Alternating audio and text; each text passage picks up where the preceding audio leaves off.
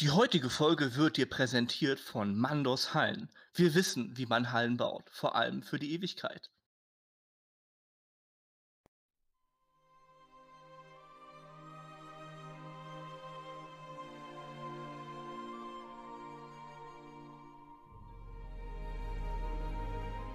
Herzlich willkommen zu unserer zweiten Podcast-Folge der Gefährten Belegas. Ich äh, begrüße euch recht herzlich zur heutigen Folge und ähm, ich bin auch wieder nicht alleine hier in meinem Elfenbeinturm mitten aus dem Düsterwald, sondern wir senden wieder zu dritt. Ich habe wieder diesmal zu meiner linken Seite, ich fange mal mit links diesmal heute an, ähm, einen Zwergenherrn sitzen und natürlich auch eine junge Elbendame zu meiner Rechten. Ja, und ähm, ich begrüße euch beide einmal. Hallo. Ja, hallo Valimaro. Heute auch mal von Hallo. links. Das ist mal eine Heute, Abwechslung. ja, wir haben auch Platz, wir haben auch Platz auf der linken Seite. Wir müssen nicht immer nur nach rechts denken, ne? Ja, ist das, wichtig. kann ich nur sehr begrüßen, denn ich möchte nicht so nah an dieser Axt sitzen. sitzen. Ja. Halin hat, hat wieder seine Axt dabei. Sehr komisch. Nein, ja, du, irgendwie, also. Der Schemel war auch ein bisschen hoch. Den muss ich vielleicht nochmal angleichen. Jetzt hier während unserer Sitzung. Ja, der Schemel ist auch wieder sauber gemacht worden von den Zwergendienern, die hier für mich arbeiten. Wir senden natürlich wieder live aus dem Düsterwald, ne, aus meinem Elfenbeinturm. Und ähm, ich habe wieder die Zwerge bestochen, dass sie hier ein bisschen uns auch äh, was auftafeln. Ähm, vor Haldin steht ein riesiges Buffet aufgebaut und der hat sich eigentlich schon gütlich getan. Ähm, und wir haben auch alle wieder unsere Tracht an, muss ich sagen. Ne? Ich habe Ja. heute mal eine rote, eine rote Perücke aufgeworfen. Also heute bin ich gar nicht, gar nicht so unbedingt Elben-like, sondern eher mal mit roten Rohanhaaren unterwegs. Rode, Und rote. Haldin hat sich nicht gewaschen, fällt mir Krass. auf. Haldin hat sich nicht Das gewaschen. ist jetzt aber. Also bitte. das, rie- das Das rieche ist ich bis Kunst. hier. Ich finde das. Äh, ja, Nein. Kunstdreck. Der ist aufgemalt, ja. Ich bin da mit dem Kohlestift rangegangen. Hab mich ein bisschen im Dreck gewälzt hier vor deiner Haustür. Eigentlich Ja, sogar. nur- Ja, ich, bei dir in der Dreck. Eingangshalle ist sehr dreckig hier bei dir im Turm, muss ich sagen. Tatsächlich. Dann ist Ja. ja Der gut, Marmor dass hat schon mal mehr geputzt hat, ne? Ja. Und Glee hat heute mal etwas richtig Kostbares an, so eine richtig schöne Elbenkleidungsgewand. So könnte auch, könnte auch tatsächlich für Arwins Hochzeit irgendwie angefertigt worden sein. Das sieht sehr kostbar aus, was du anhast. Das ist schon ja, sehr fesch. danke. Ist es auch. Ja? Natürlich mit ordentlichem Stretch-Anteil, damit die Ärmel auch so gut anliegen. Äh, Das sieht sonst seltsam aus, wenn das so rumflattert. Unter den weiten, langen, trompetenförmigen Ärmeln, ne? Ja. Ja, Falls ihr aber uns alles halt in grün alles, ja? gehalten. alles, alles in, in grün gehalten? Nein. Ja. Doch, doch. in grün. Ja, ist ja. Ja. auch, ist, ja auch hier im Düsterwald, ne? Da muss man sich halt Ja, den, den Farben anpassen. Ja, düstere Genau. Aussichten aus deinem Turm raus. ja. Falls ihr uns übrigens mal aufsuchen wollt, gebt euch keine Mühe, ne? wenn ihr einmal auf die große Mittelerde-Karte schaut. Dann, ähm, ich kann euch ja mal eine Ortsbeschreibung geben. Da müsst ihr ähm, die, dritte, die dritte Abbiegung nach links von der alten Waldstraße nehmen, dann einmal so ungefähr 100 Kilometer durch den Düsterwald euch schlagen, bis ihr dann zu den Emin Nyfuin kommt, zu den Bergen des Düsterwaldes. Und dort habe ich tatsächlich dann meinen Elbenpalast aufgebaut. Aber gebt euch keine Mühe, denn der Zauber von Franduil sorgt dafür, dass ihr eigentlich nicht dorthin finden werdet. Aber ihr könnt es ja versuchen. Der Erste, der hier im Turm ankommt, kriegt auch 1000 Gold im, im Spiel überwiesen. Also ähm, so viel dazu. Es lohnt Aldin, sich. Nein, du kannst nicht mitmachen. Du musst dich, du musst dich Ja, nicht, du, du musst dich nicht melden, Haldin. Du darfst nicht Ich, mitmachen. ich wollte. Hier, hier ist es echt nicht schön. Wir freuen Nee, uns drauf, ist- wenn wir wieder raus sind. Genau, wir freuen uns schon wieder auf die Heimreise. Ja, Ähm, das ist wirklich das Highlight jeder Woche dann. Den Abstieg das meinst stimmt, du? das Den. Abstieg zurück in Ja, weil. Imaro, der also halluziniert hier auch ein bisschen. Ja, wir naja, wollen uns die ja. Waldelben, ne? Ja, Ja, die Waldelben, ja, die sind auch halt auch alle ein bisschen zurückgeblieben teilweise, ne? Ja, Das hat ist zu ja, leider- viele das Waldpilze so. geraucht. Genau, Ja. die Pilze, dann noch Mhm. das Spinnengift im Düsterwald ist auch nicht so das Beste. Oh ja. Genau, wenn man, wenn man die Figur Radagast aus den, aus den Hobbit-Filmen kennt, genau so, bloß noch schlimmer sind Waldelben. So sieht Valimaro auch aus. Der hat auch ein Vogelnest auf dem Kopf. Richtig? Und ich, ich reite auch auf so einen Schlitten, der von Hasen gezogen wird. Roscobell-Kaninchen, sag Ja, ich nur, genau. ne? Ja, ja, klar. Ähm, ja, Ja. wir, wir haben uns heute zusammengefunden, weil wir auch wieder ein bisschen in die Rollenspielthematik einsteigen wollen. Und heute soll im ersten Teil unserer Podcast-Folge einmal generell die verschiedenen unterschiedlichen Facetten des Rollenspiels im Fokus stehen. Und da hatten wir uns gedacht, wir fragen einfach mal so uns drei als erfahrene Rollenspieler, wo denn so auf Belegair, auf dem Server, wo wir uns ja aufhalten mit unseren Figuren, wo da so die verschiedenen Schwerpunkte im Rollenspiel eigentlich liegen. Ja. Ja, Das war das Startsignal. das war das Startsignal. Mach was draus, Haldin. Mach Mach, was was draus. Ausnahmsweise mal. Ich habe dir den Ball Ja, zugeworfen. Du hast ne? mir den du Ball darfst jetzt zugeworfen. anfangen. Ich habe ihn wieder nicht gefangen. Ja, ich ja. bin ja nicht so Das gut. liegt an deinen kleinen kurzen Arm. So, ich, ich muss einen größeren Ball nehmen, ne? Und ich habe schon den großen Medizinball genommen. Ich nehme aber nicht den Der war dann das zu ist schwer. ja, gut. Ja, Ja, die Arten des Haldin, Rollenspiels. fang doch mal an. Ja, Fang doch mal an. Facettenreich ist das Rollenspiel bei uns auf BDGR. Ja, das, du, musst, du musst das Wort jetzt nicht betonen, nur weil es für dich neu ist, ne? Nur weil du ein neues Wort gelernt hast heute. ja.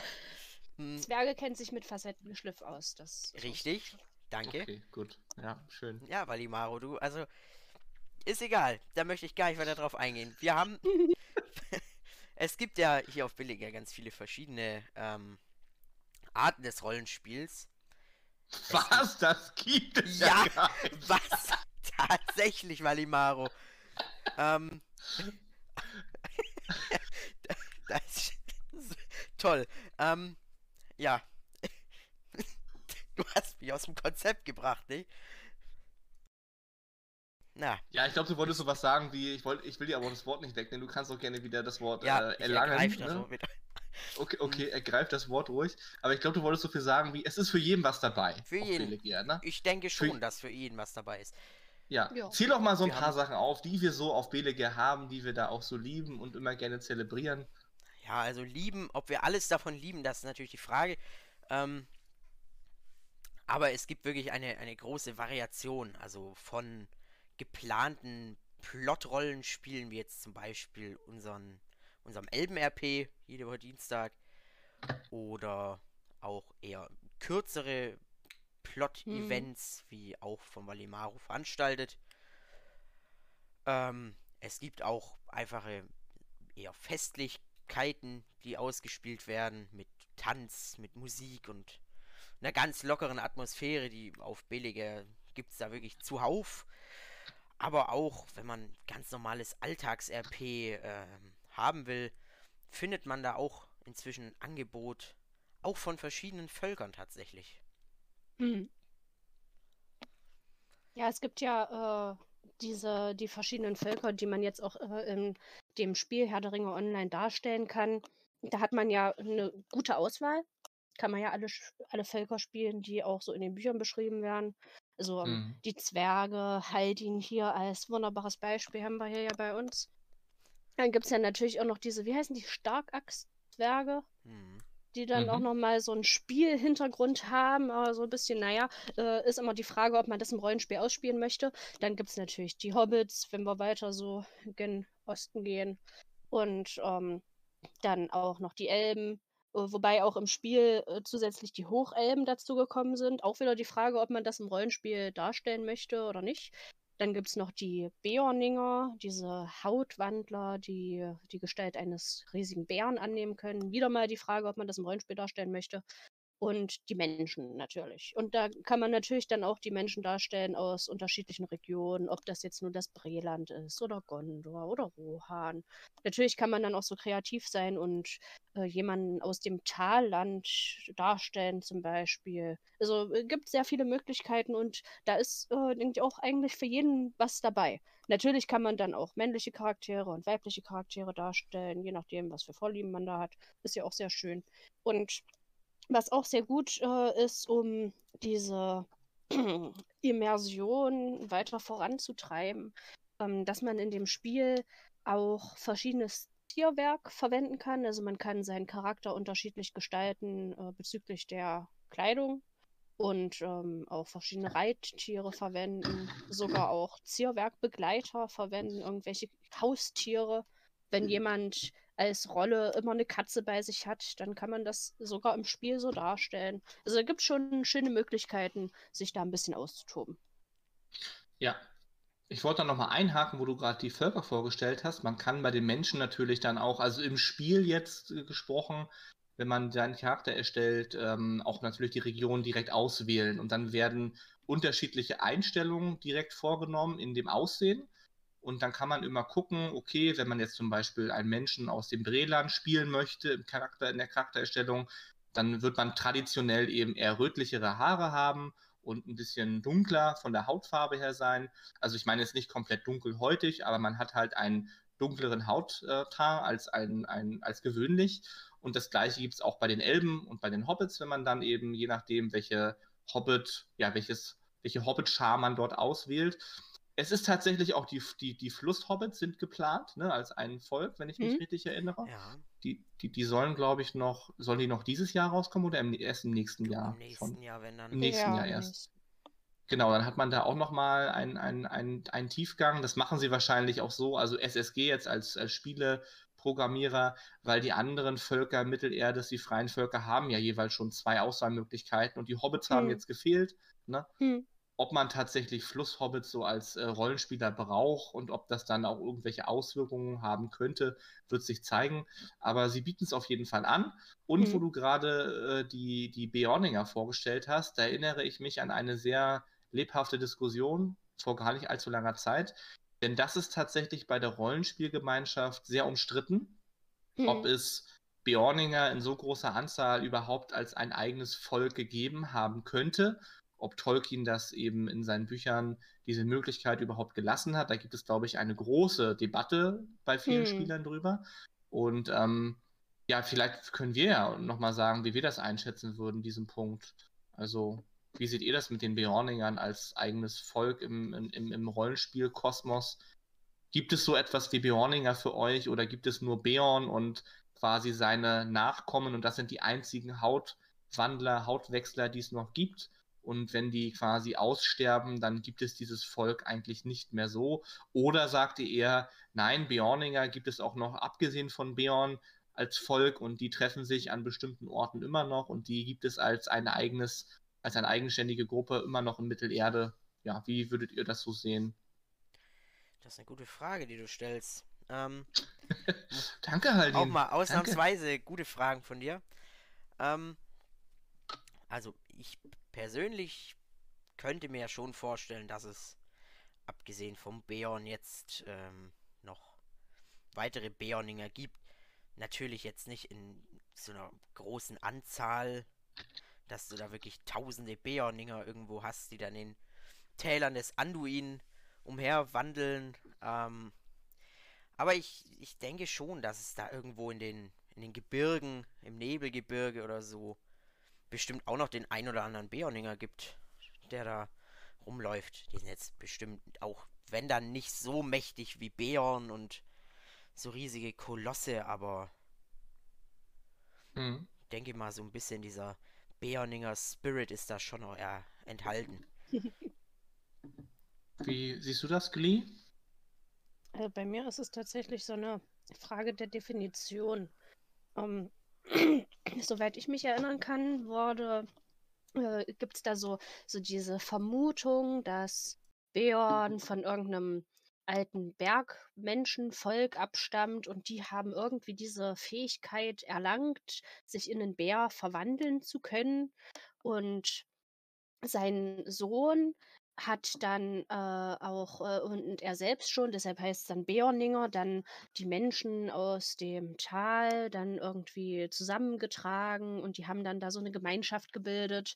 Und äh, dieser Begriff Beorninger bezieht sich dann eher auf diese Gemeinschaft an Menschen, wurde eigentlich auch nicht explizit gesagt, dass diese Menschen auch diese Hautwandlerfähigkeit haben. Und ähm, naja, äh, für mich ist es immer schwierig, wenn sich die Figuren, die sich in Bären verwandeln können, alle Beorninger nennen. Im Spiel wird es ja dann auch so ausgespielt in der Startquest der Beorninger in diesem Startgebiet, dass man selbst ein Nachfahre von Bären ist und dann da mit so ein paar Geschwistern da in dem Tal lebt. Aber es ist ja nur sehr, sehr unrealistisch, dass man tausende Geschwister hat. Ne? Es ist ein bisschen schwierig. Da müssen, müssen die Eltern sich schon sehr viel Mühe gegeben haben. Ja, genau. Fall, ne? Ja, wer weiß, ob so viele Frauen da in dem Tal überhaupt gar, na egal. Ähm, ich denke, also ich persönlich handhab das dann so, dass äh, man natürlich gern so einen Hautwandler spielen kann, aber ich hätte es aber schwierig, sich dann als Beorninger zu bezeichnen, weil das dann diesen Bezug zu Bären mhm. bringt wieder. Ich kann mir auch ganz gut vorstellen, dass es jetzt nicht nur im Nebelgebirge oder da äh, in der Gegend vom Nebelgebirge solche Hautwandler gegeben hat. Es wird halt nichts dazu geschrieben, dass Mhm. es die nur dort gegeben haben soll.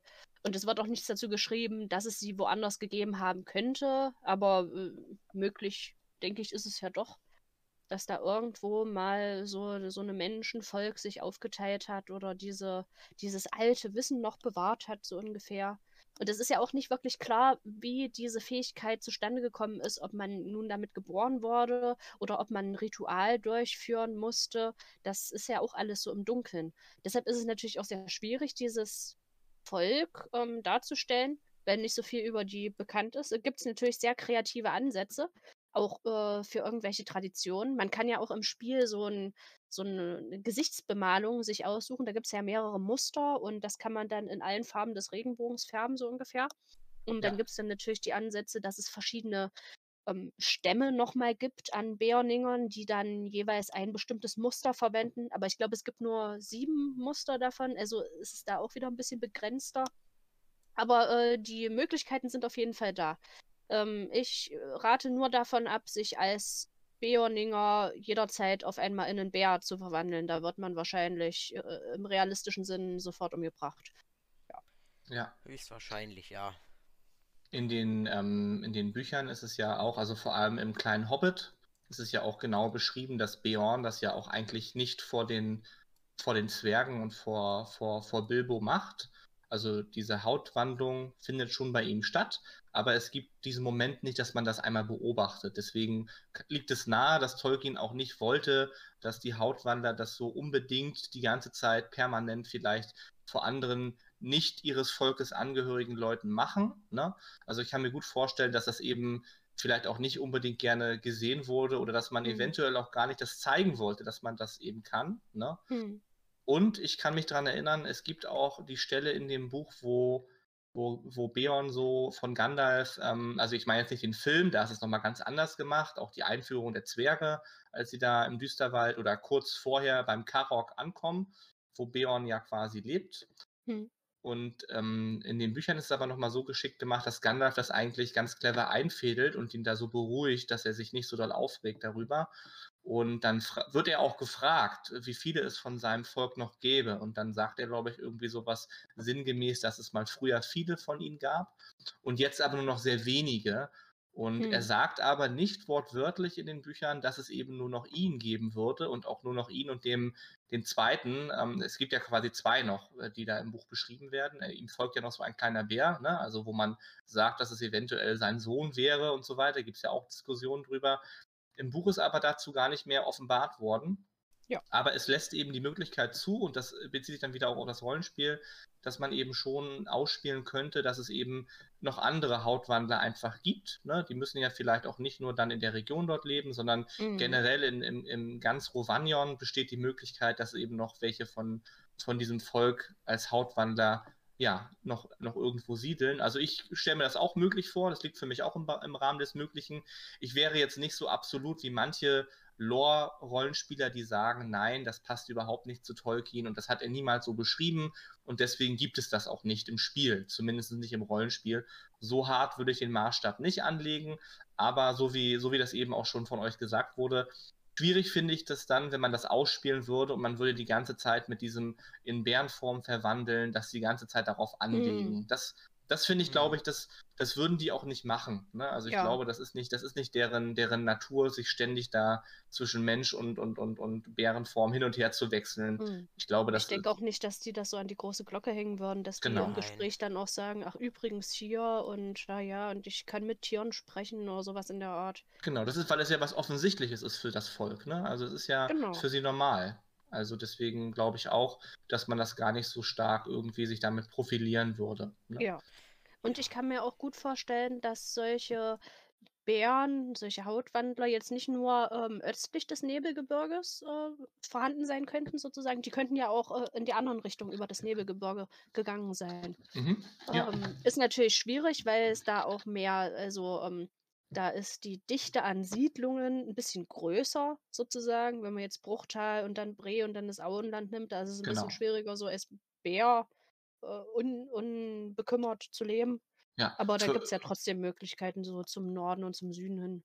Auf jeden Fall für all diejenigen, die nicht in der Geografie Mittelerdes so bewandert sind, also zum, zum Beispiel für alle Zwerge, sag ich mal an der Stelle, die, für, für, für, die, für die sei nochmal gesagt, dass wenn Glee sagt, westlich des Nebelgebirges, damit ist vor allem die große Region Eriador gemeint und dort die ehemaligen Königreiche von Arnor und von Arthedain und alles, was auch so südlich dann da irgendwann kommt, das ist, da besteht halt die Möglichkeit, dass diese diese Abkömmlinge oder dass diese, dass diese Gruppen von Hautwandlern natürlich auch in diese Region gezogen sein könnten.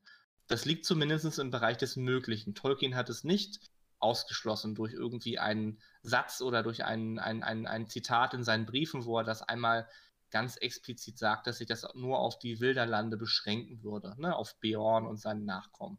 Oder? Ja. So würde ich das sagen. Ja, das klingt doch. Ja. Das klingt doch gut. Aber wo wir gerade beim Thema, wo wir gerade beim Thema sind, das, das würde mich tatsächlich interessieren und wahrscheinlich auch diejenigen, die uns zuhören, wie denn, wie ihr denn zu der Lore-Thematik steht, also loregerechtes Rollenspiel auf Beleger im Spiel direkt. Was heißt das für euch vielleicht und wo seht ihr da Möglichkeiten, aber eben auch Herausforderungen, Schwierigkeiten für das Rollenspiel?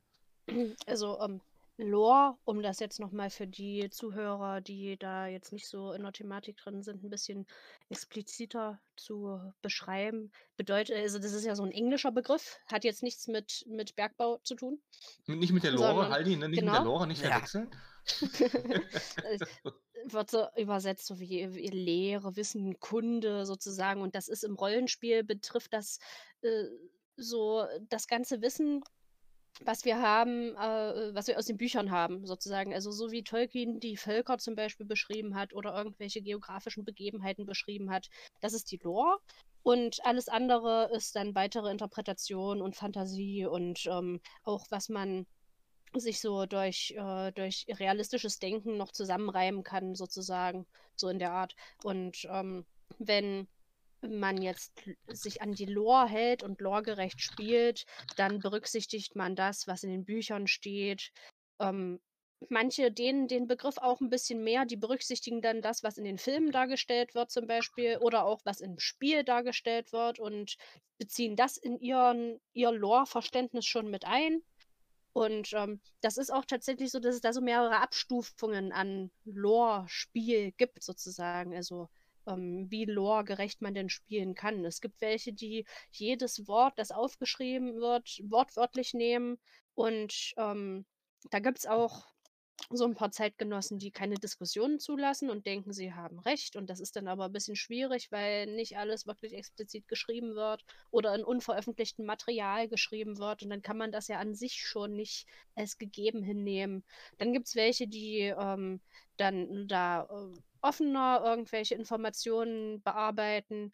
Gibt es zum Beispiel solche, wenn wir jetzt bei diesem Beorninger Beispiel sind, die dann sagen, es wurde nicht direkt irgendwas dazu geschrieben, also kann man schon so im Bereich des Möglichen das so ein bisschen ausspielen, dass es solche Hautwandler noch irgendwie geben könnte. Bei den äh, Hardcore-Lore-Spielern wäre das dann vielleicht eher so, dass Tolkien nirgendwo geschrieben hat, dass es weitere gibt. Also gibt es auch für die keine weiteren, zum Beispiel. Und dann gibt es natürlich auch welche, die es schon als loregerecht ansehen, wenn, ähm, naja, wenn, wenn ein Elb arrogant ist, wenn ein Zwerg Bier trinkt und äh, sich mit Edelsteinen auskennt, wenn ein Hobbit die ganze Zeit isst, wenn ein Mensch äh, abenteuerlustig ist. Und das ist ja tatsächlich auch schon loregerecht, weil das ja zu den äh, Eigenschaften der Völker eigentlich passt. Richtig. Ich würde ja, ich würde dir da in den meisten Punkten zustimmen.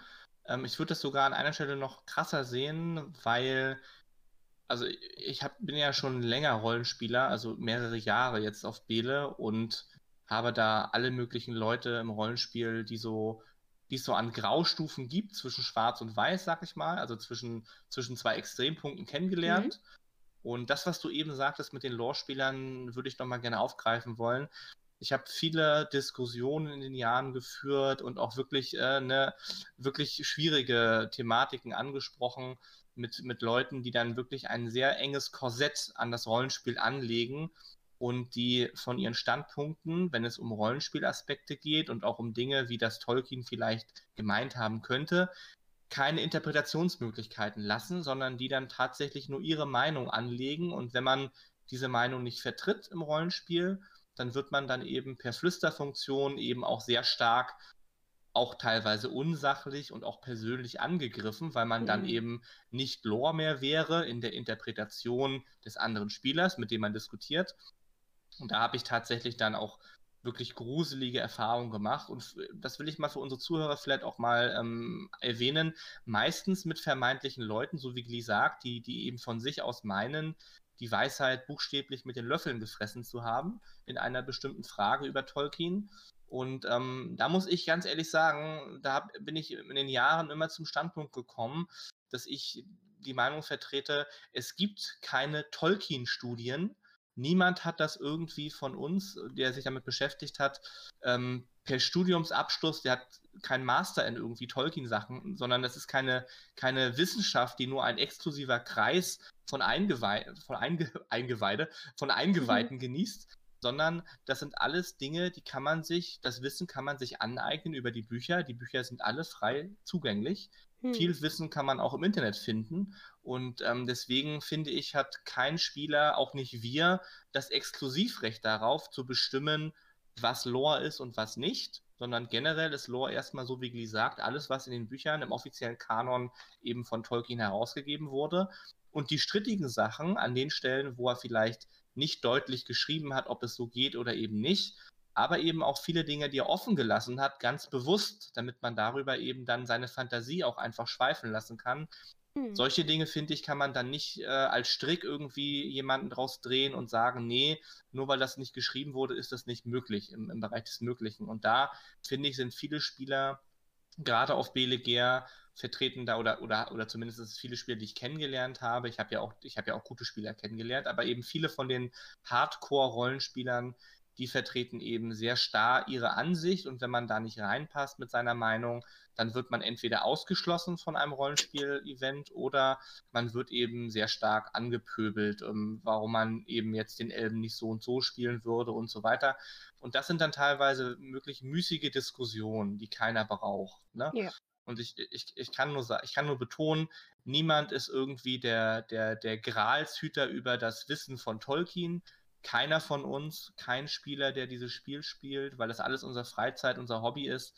Und diejenigen, die das könnten, die spielen das Spiel nicht, weil sie dann eben Literatur studieren oder irgendwie in England, keine Ahnung, auf den Spuren von Tolkien sich selber be bewegen. Aber alle, alle Spieler, die hier in, in, in diesem Kosmos sich, sich aufhalten, die haben per se manche mehr, manche weniger den gleichen Status, was so das Lesen angeht. Und da finde ich, sind, gibt es niemanden, der eben da, da den, den Schlüssel hat für das Tolkien-Wissen. Das wollte ich nochmal ganz deutlich sagen, so aus meiner Perspektive. Und ähm, das richtet sich vor allem an die Hardcore-Rollenspieler, die eben immer nur eine sehr starre Meinung vertreten zu bestimmten Dingen. Ja, ja. Mhm. das ist natürlich auch, wenn diese Hardcore-Rollenspieler untereinander damit klarkommen, ist das ja auch äh, schön und in Ordnung. Es geht nur darum, dass man sich im Rollenspiel immer gegenseitig mit äh, Respekt entgegenkommen sollte. Also genau. ähm, als Spieler. Was man jetzt als Figuren darstellt, das ist nochmal was anderes. Da gibt es natürlich auch sehr grenzwertige Sachen und auch Sachen, die man äh, nicht ausspielen sollte. Aber so allgemein äh, in diesen OOC-Gesprächen sollte man immer respektvoll sein und nicht dem anderen seine Meinung aufzwingen, weil das funktioniert dann auch nicht. Das geht dann noch nicht gut aus. Und ähm, es genau. ist, äh, wir haben ja alle Freude daran. Wir machen das ja jetzt hier nicht, weil wir es tun müssen, sondern wir verbringen unsere Freizeit damit und haben Spaß. Und da äh, hat kaum jemand Lust, äh, irgendwie lange Diskussionen zu führen, ob jetzt Elben Betten haben, beispielsweise, oder ob Zwerge doch kein Bier trinken, sondern Wein. Sowas alles in der Art. Mhm. Also, solange man respektvoll miteinander umgeht ist das ja alles in Ordnung. Und wenn man dann als Hardcore-Rollenspieler merkt, dass man mit jemandem, der die Lore nicht so ganz eng sieht, äh, wenn man da merkt, dass man mit dem nicht klarkommt oder andersrum, wenn man äh, manche Sachen offener interpretiert und dann auf so einen Hardcore-Rollenspieler trifft und man merkt, man kommt mit dem nicht klar. Man muss ja nicht miteinander spielen. Dann kann man sich friedlich aus dem Weg gehen und dann ist auch alles schön. Ja, das stimmt. Also gibt ja wirklich sehr viele engstirnige Leute in dem, bei dem Thema. Ich denke mal nicht nur, nicht nur im Billige, sondern vermutlich auch bei ganz anderen Rollenspielen. Ähm, ja, ich persönlich für mich sage einfach so, wenn man so die Grundlagen respektiert und jetzt nicht unbedingt mit irgendeinem Hochelben beim Auenland Tanzfest steht, dann ja, also dann denke ich, ist man da auch schon mal relativ gut aufgehoben und ich meine der Rest entweder behält man es dann so locker oder man ich meine, es hat vielleicht auch nicht mal jeder die Bücher gelesen, sondern vielleicht einfach nur die Filme geschaut oder nur hm. eins von den Büchern gelesen oder keine Ahnung wie. Aber man kann, denke ich mal, nicht einfach von den Spielern in Lotro erwarten, dass sie jetzt äh, wirklich die vollen Lore-Experten sind, die jeden, jedes einzelne bisschen wissen, was äh, in den vier Zeitaltern da passiert ist. Ja, das ähm, erwarten wir zum Beispiel auch gar nicht von den Elben-Rollenspielern, die jetzt bei unserem Dienstags-RP dabei sind. Ne?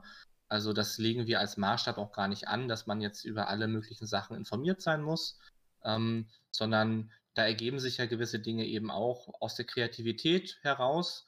Wobei ich auch dazu sagen muss, dass wir drei uns natürlich immer schon daran halten und auch den Maßstab anlegen.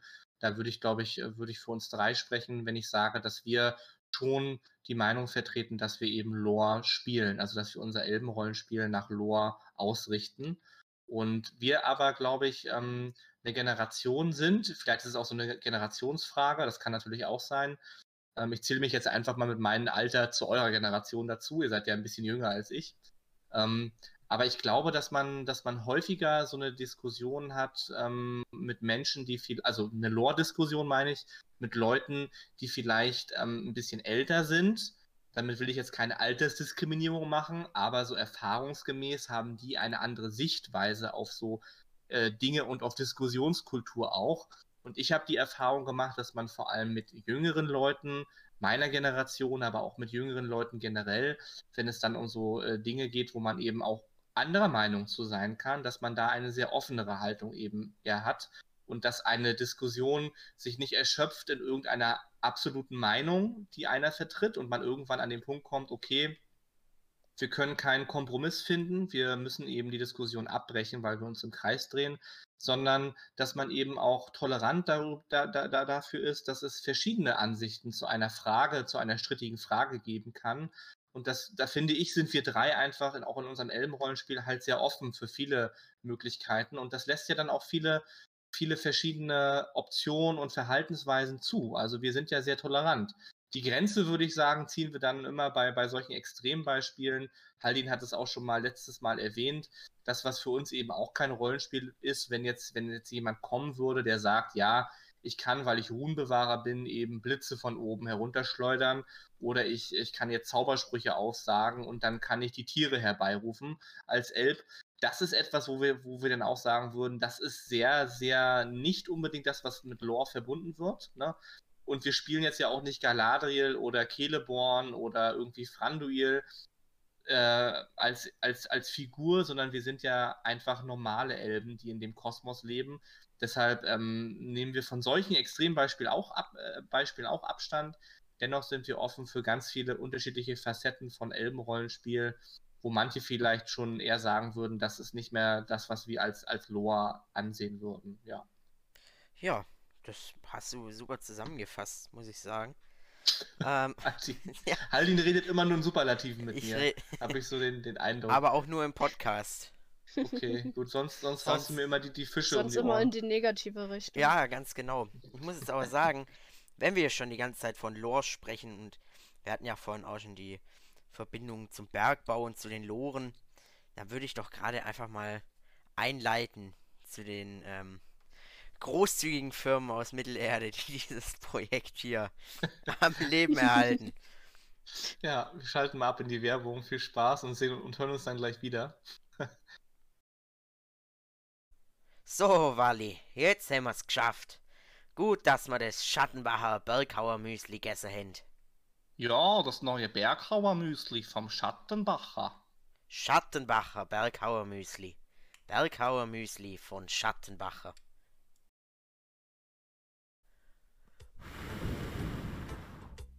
Fühlst du das auch? Diese Ruhe, diese Entspannung? Alter Tobi, das Pfeifenkraut aus dem Auenland. Lass dir von den Dämpfen des Südviertler Originals deine Sinne vernebeln. Alter Tobi, gibt's auch hier in deiner Nähe. Rauchen kann tödlich sein. Mordor. Man kann nicht einfach reinspazieren. Exklusives Ferienresort mit heißen Quellen. Massagen von fachkundigen Experten. Feinste kulinarische Höhepunkte, gegart über der Lava des resorteigenen Vulkans. Bestaunen Sie das weitläufige Gelände auf einem Rundflug mit dem Nazgul. Die Unterkünfte sind nach traditionell orkischem Vorbild gestaltet um Ihnen ein authentisches Erlebnis zu ermöglichen. Lassen Sie sich von unseren kompetenten Guides zu historischen Städten führen. Krönender Abschluss eines jeden Tages ist die weltberühmte Lichtershow. Buchen Sie Ihren exklusiven Aufenthalt jetzt. Mordor. Man kann nicht einfach reinspazieren. Die neunschwänzige Katze ist im Preis mit inbegriffen. Wir übernehmen keine Haftung für körperliche Schäden. Der Auenlandbote. Druckfrisch an jedem zweiten Samstag für nur 10 Kupfer zu erwerben oder alternativ auf www.auenlandbote.blog. Der Auenlandbote. Nachrichten, Klatsch und Tratsch. Aktuell und unabhängig. Hey, hast du schon gehört? Nee, was denn? Na, bei Lalias Markt in Bre gibt's doch jetzt 50% auf alles. 50%! Außer auf Kleidung, Farben und Tiernahrung. Großer Sommerschlussverkauf. Na sowas, da müssen wir hin. Ja, und wegen des Jubiläumsgutscheins erhalten wir nochmal 20% Rabatt.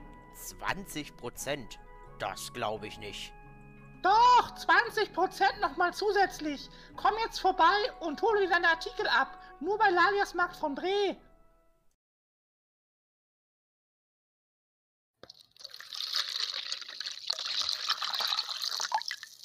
Quellwasser Goldbeere. Frisches Wasser aus dem Breland. Tom Bombardier stößt im Geiste mit euch an.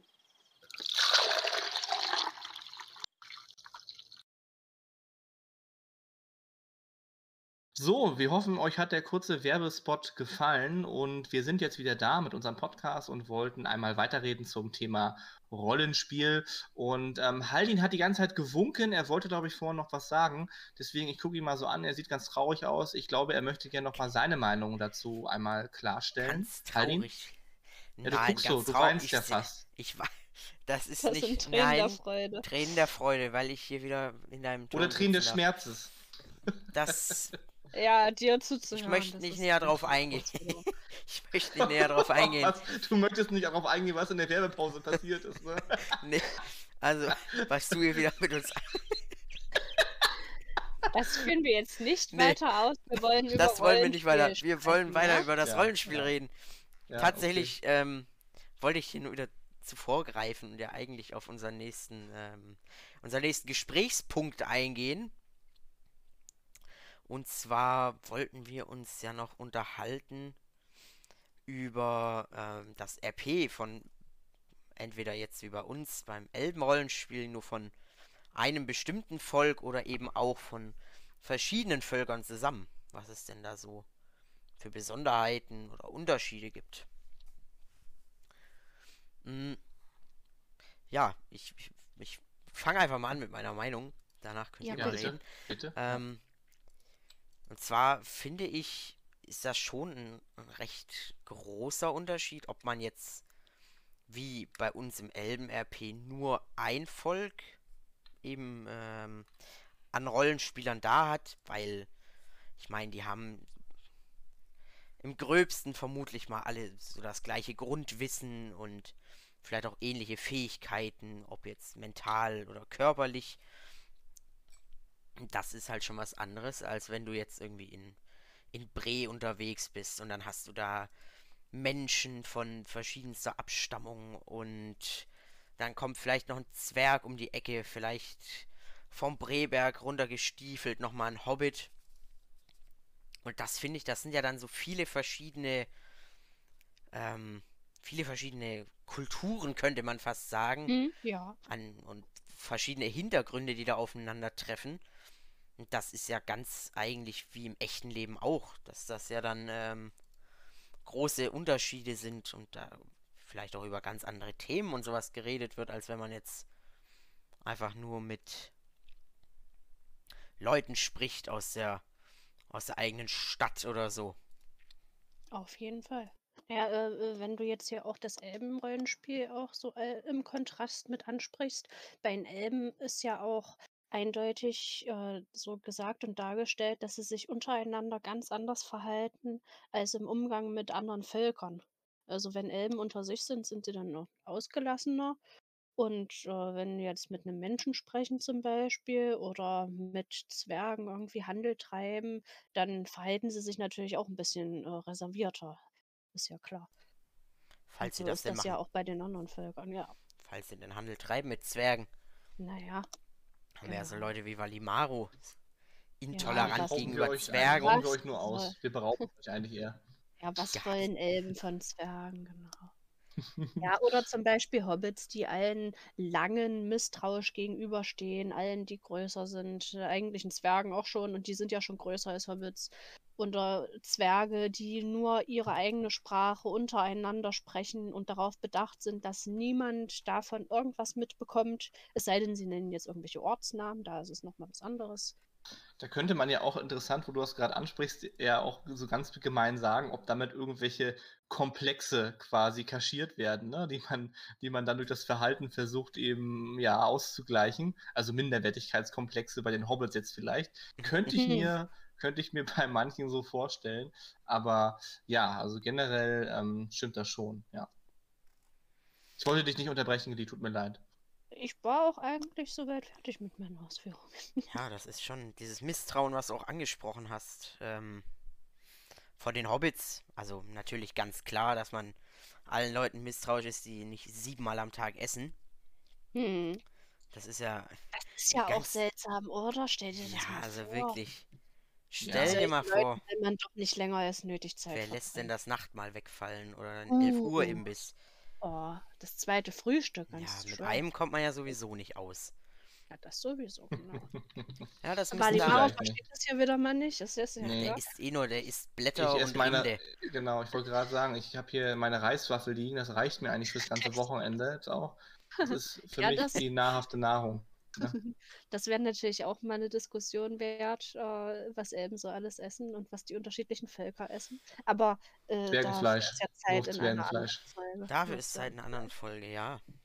Ja, aber interessantes Thema auf jeden Fall. Das Nahrungsgener also Nahrungsmittel generell bei den Völkern, wer isst was und warum und wo gibt es da Bezüge in, in den Büchern zu. Das finde ich auch ganz spannend, ja, als Thema auf jeden Äh, Fall. darauf bereiten wir uns mal vor. Äh, jedenfalls, äh, um nochmal auf diese Einvölker-, Mehrvölker-Rollenspiele zurückzukommen. Es Mhm. ist, ähm, es gibt ja jetzt auch so ähm, Rollenspiel, das äh, dem Lore-gerechten Rollenspiel dann noch ein bisschen gegenübersteht und das ist so ein ausgelasseneres Feierrollenspiel sozusagen, wo man sich dann zum Beispiel in Bre trifft und einem Konzert lauscht und dann steht der Hochelb neben dem ähm, Hobbit aus Michelbinge zum Beispiel, der äh, seine Dreitagesreise angetreten ist, um irgendeine Musikgruppe zu hören. Und da wird die Lore dann meist eher ignoriert. Selbst Mhm. wenn der Elb normalerweise im Lore-Spiel ein Krieger ist, der nicht viel sagt, der tanzt dann damit und die Zwerge, die tanzen damit und irgendwelche Menschen und Hobbits und dann sind alle Völker so beieinander und ähm, das ist ja auch ein schönes Gemeinschaftsgefühl, wenn sich alle gut verstehen, alle so im gegenseitigen Einverständnis sagen, wir äh, lassen die Lore jetzt mal ein bisschen außen vor, so ungefähr, feiern hier mit allen Völkern zusammen. Und ähm, das äh, äh, muss man mögen, natürlich. Und es ist dann natürlich auch sehr unhöflich, wenn dann so ein Hardcore-Lore-Spieler vorbeikommt und sagt, hier, das dürft ihr nicht machen und das geht so nicht. Denn solange man Spaß macht und alle damit einverstanden sind, ist ja auch alles in Ordnung. Wo wir wieder beim Mhm. Respekt Ne? Ja. Um das Und, nochmal auf, Mhm, ja. Ich äh, will nur noch kurz sagen, ich denke, dieses Fire-Rollenspiel in dieser Art, mit diesem Ungezwungenen, dass man die Lore ein bisschen außen vor lässt, ist in diesem äh, Einvölker-Rollenspiel gar nicht in dem Umfang so möglich, weil man da sofort äh, schon äh, in diese Lore-Richtung mit reinrutscht, wenn man halt unter sich bleibt, sozusagen in einem Volk. Was dann vielleicht auch ein Nachteil wäre oder ein Vorteil, je nachdem, wie man es sehen möchte. Ja. Ja, ich wollte noch mal sagen, dass dieses Fire-RP auf Belegair natürlich ähm, ganz groß ist. Also wir haben hier in der Rollenspiel-Community eine relativ große Anzahl an Spielern und Spielerinnen natürlich auch, die das ausleben. Und äh, Belegair ist dafür bekannt, dass fast, glaube ich, an jedem Tag eine größere Musikveranstaltung entweder in Bre im Auenland oder im, im Umland von Bre stattfindet. Und ich weiß zum Beispiel, dass jeden zweiten Dienstag ne, die Silberdisteln auftreten. Ähm, und ich glaube auch die Mondbaden geben wöchentlich Kon äh, Konzerte. Wir haben generell auf dem Server ganz viele unterschiedliche Musikgruppen, die halt regelmäßig hier Konzerte und, und größere Musikveranstaltungen, also richtige Festivals könnte man sagen, veranstalten. Das ist eben auch so eine Facette von Rollenspiel, was hier ab, ab, äh, bedient wird, abgedeckt wird, wollte ich sagen. Und ähm, das hatte Glee eben schon sehr schön gesagt das ist eben etwas, wo die Lore komplett ausgeblendet wird. Ne? Und auch bei den Musikgruppen kommt es dann eben vor, dass dann ähm, zum Beispiel bei den Mondbaden die Elben neben Menschen spielen und, äh, und Musik dort machen oder auch neben Hobbits und Zwergen und die alle als Musikgruppe eben auf der Bühne stehen und dann dort eben ihre jeweiligen Instrumente zu einer bestimmten Melodie spielen und vor der Bühne tanzen dann eben, so wie Glee gesagt hat, alle möglichen Angehörigen, Mitglieder des, der freien Völker und haben einfach Spaß. Das hat eben so eine sehr große Tradition und auch eine große Community hier auf Beleger. Und daneben gibt es halt noch unterschiedliche andere Facetten vom Rollenspiel. Zum Beispiel haben wir auch Mehrvölker-RP im tänzelnden Pony in Bre das ist ja ein sehr kontrovers diskutierter Ort zum Rollenspiel. Ne? Das ist wahrscheinlich nochmal eine eigene Podcast-Folge wert. Können wir auch nochmal gerne irgendwie aufgreifen, so. Also Rollenspielorte in, in, in Mittelerde. Aber das ist etwas, was dort eben auch regelmäßig bespielt wird. Das Pony-RP. Und dort sind halt auch alle möglichen Völker so, ja, toleriert, würde ich es mal nennen. Es sei denn, man sucht dort tatsächlich Lore-Rollenspiel mit, mit Rollenspielern, die akzeptieren sicherlich nicht einfach so, dass da ein Elb, ein Hochelb zur Tür reinspaziert und dann einfach mal so ein Bier bestellt. Das ist etwas, was Tolkien sicherlich nicht so ja, gutheißen würde in seinen Büchern, dass, das, dass diese Möglichkeit bestünde, dass das tatsächlich denkbar ist. Genau. Ja. Seid, ja. seid ihr noch da? Ja, wir, wir, sind tatsächlich auch noch da. Wir ähm, sind noch nicht eingeschlafen. Achso, okay. Auch wenn ist, du geredet hast. Ja, ja. ja. Trotzdem. Ja, ich habe immer so eine einschläfernde, monotone Stimme. Das passiert gelegentlich, dass die ganzen Leute hier beim Elfenbeinturm einfach einschlafen. Ja. Ja, ja. Das liegt nicht an diesem Wasser, in dem Verzauberten des Düsterwaldes. Das liegt dann bei dem Maus. Nee, der fließt, der, dieser Waldfluss, der entspringt ja tatsächlich, dessen Quelle ist ja hier im, in, ah, den, in den Bergen. Oh, ne? ah, und dann hört das Wasser schon, wenn es noch ganz jung und frisch ist, deine Stimme. Richtig. Und, und das gut. Klang dann mit sich. Genau aber ich stoße regelmäßig immer so ein Zwerg hier aus meinem Turm raus und der fällt dann tatsächlich in die Quelle rein. Und ähm, ja, das ist immer sehr lustig anzusehen dann. Ja, Vielleicht trifft stößt ein Zwerg in die Quelle rein. Ja, das Grenzt ja. das nicht schon an Power RP? Oh, gute uh. Überleitung, gute Überleitung, Haldin. Was ist denn genau Power RP und was könnte man daran wohl diskutieren? Ja, Power RP, das ist ein auch ein ganz ja, ist schon teilweise sehr kontrovers auch diskutiert. Ähm, ja, unter Power RP versteht man, wenn man jetzt ähm, zum Beispiel mit wem anders ein Rollenspiel macht, beispielsweise, ja, okay, mir fällt kein, mir fällt kein Beispiel ein, ich hätte es lassen sollen. Ja, ähm, nein, aber wenn das, man... Das, das Beispiel, das, was ich jetzt gemacht habe, war ja eigentlich schon ganz, genau. ganz, ganz praktisch. Das so, Beispiel das war ja ganz gut. Ne? Wenn man, ja. also grob ist Power RP, wenn man mit seinen Emotes, mit seinen Aktionen dem Gegenspieler gar keine Möglichkeit lässt, zu irgendeine Reaktion darauf äh, folgen zu lassen. Wie jetzt zum mhm. Beispiel Valimaro sagt, er stößt einfach Zwerge in seine Quelle.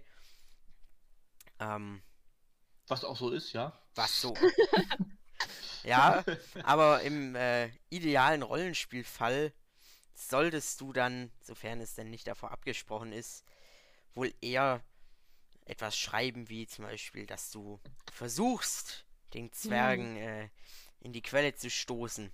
Was ja nun auch nicht ja. so einfach ist. Ich meine, die Ach sind so, ja doch recht meinst, standhaft. Du, du, meinst also, mein Versuch ist nicht geglückt und ich sollte vielleicht noch ein paar Steine an die Zwerge ranbinden, damit sie tatsächlich dort im Fluss liegen bleiben. Aber meinst das Ranbinden, das, das, musst du auch erst versuchen. Das musst du das muss ich auch noch versuchen. ja, ja, genau. Es wird ganz kompliziert. Es ist nämlich tatsächlich so eine Frage der Formulierung natürlich. Äh, es ist ein Unterschied, ob man schreibt, Valimaro stößt Haldin in den Fluss. Oder Valimaro versucht, Haldin in den Fluss zu stoßen. Denn beim Ersteren hat Haldin eigentlich keine Möglichkeit mehr, irgendwas daran zu ändern.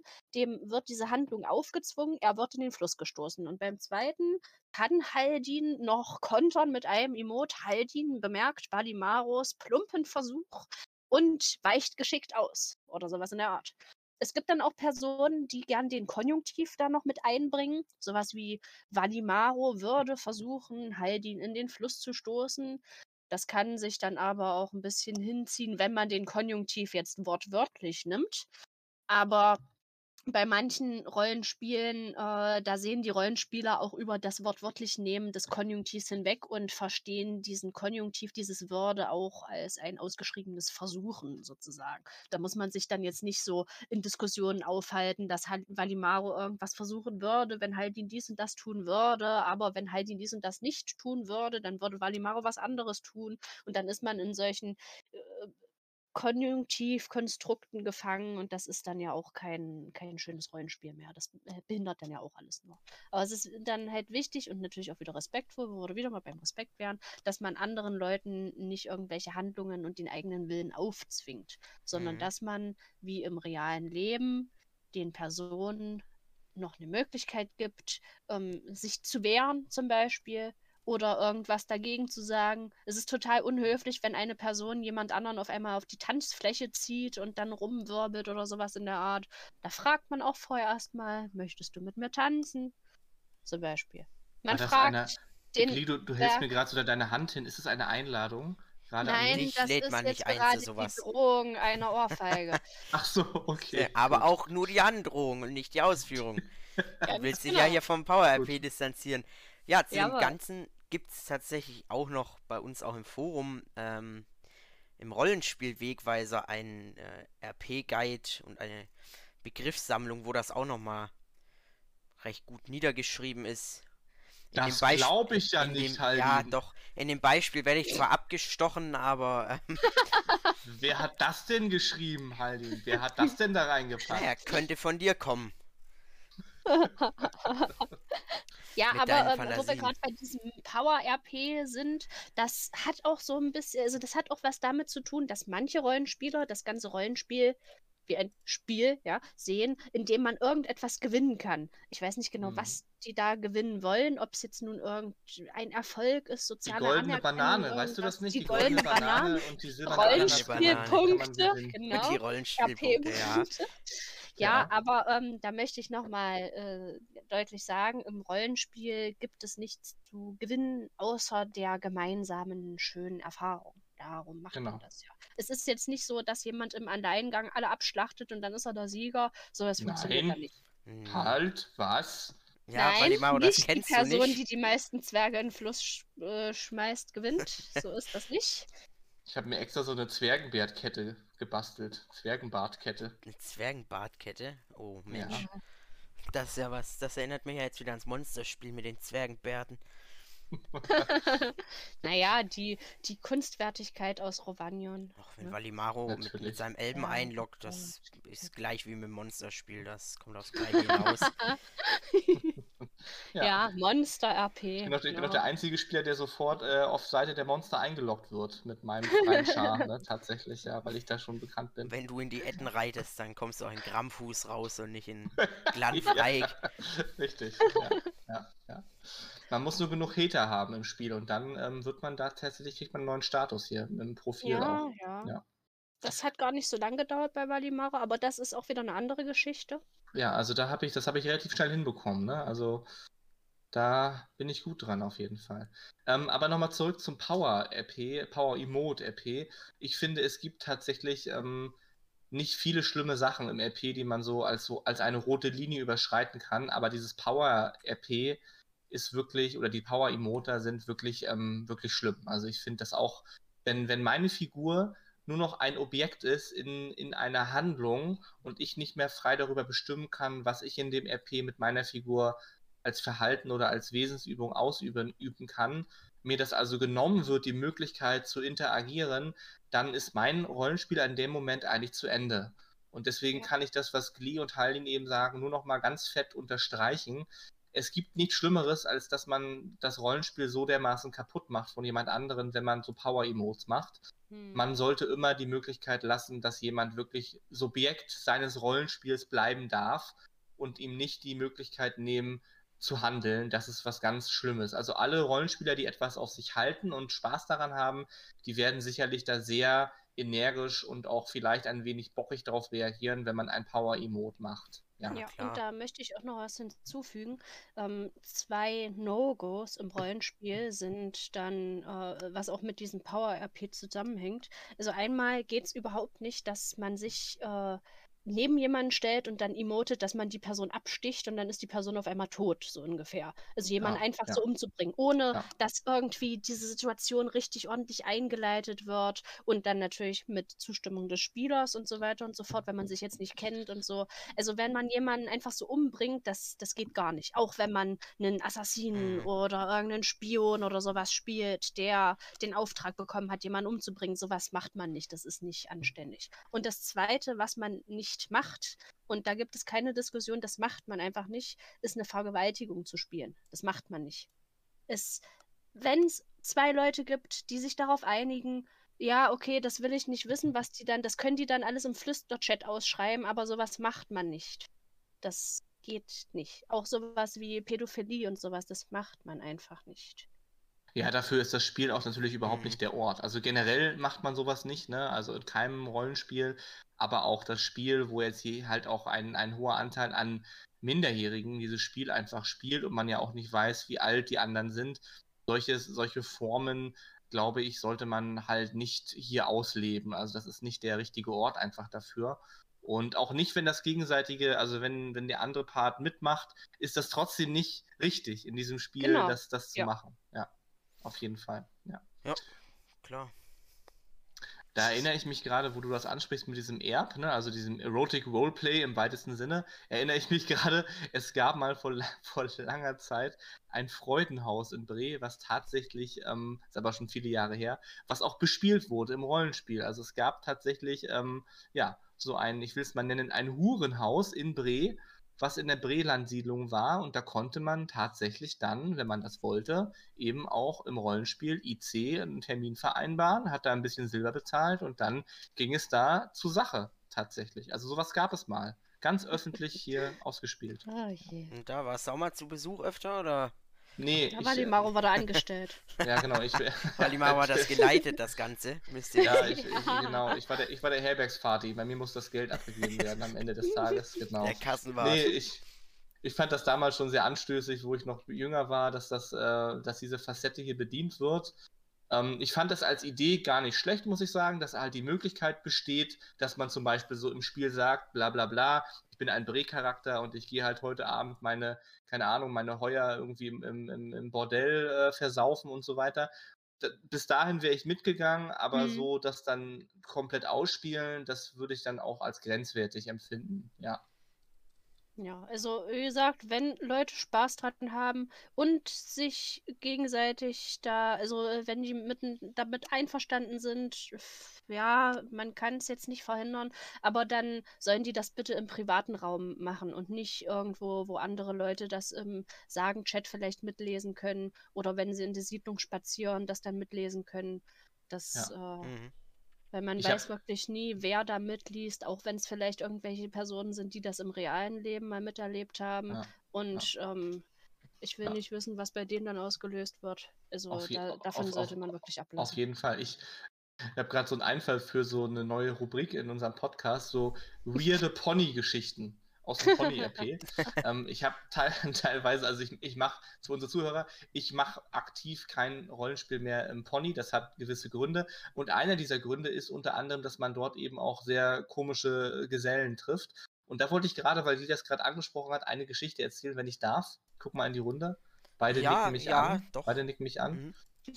Haldin zieht jetzt Grimassen zu mir und macht irgendwelche Andeutungen. Haldin, Das nee, fällt dir aber früh nicht. auf. Möchte ich nicht, Haldin. Das Möchte macht ich jetzt schon nicht. die ganze Zeit über. Ach so, okay, okay gut.